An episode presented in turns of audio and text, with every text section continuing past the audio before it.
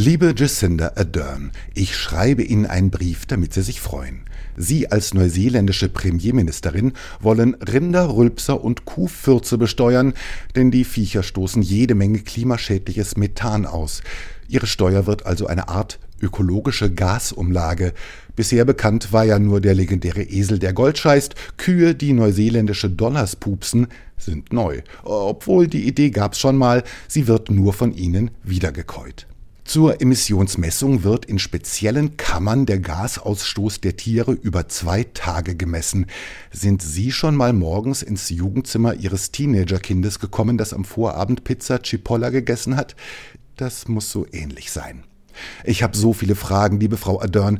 Wenn bei so einem Kuhgebläse aus Versehen ein bisschen Land mitkommt, ist dann auch noch Grundsteuer fällig? Und müssen Veterinäre eine Zusatzausbildung zum Gaszählerableser machen? Und warum speist man das ausgestoßene Kuhgas nicht direkt in eine Nord Stream Pipeline ein?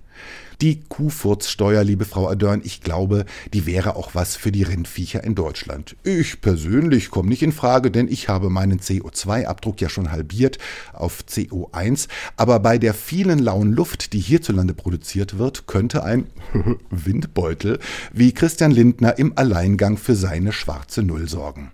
Aber mal im Ernst, liebe Frau Adörn, vielleicht bringt Ihr Plan ja wirklich was fürs Weltklima und immerhin ist endlich die Antwort auf Luthers ewige Frage gefunden, warum rülpset und furzet ihr nicht? Tja, weil wir angesichts der Inflation derzeit einfach keinen Cent übrig haben für eine Steuernachzahlung. Es grüßt Sie herzlich Ihr Fan Christoph Azzone.